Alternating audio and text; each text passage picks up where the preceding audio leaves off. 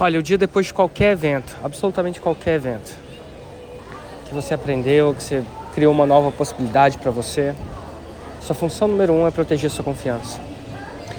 Quando você sai desse evento, e aí tem pessoas que não viram o que você viram, né? não aprenderam o que você aprenderam, geralmente elas não estão né?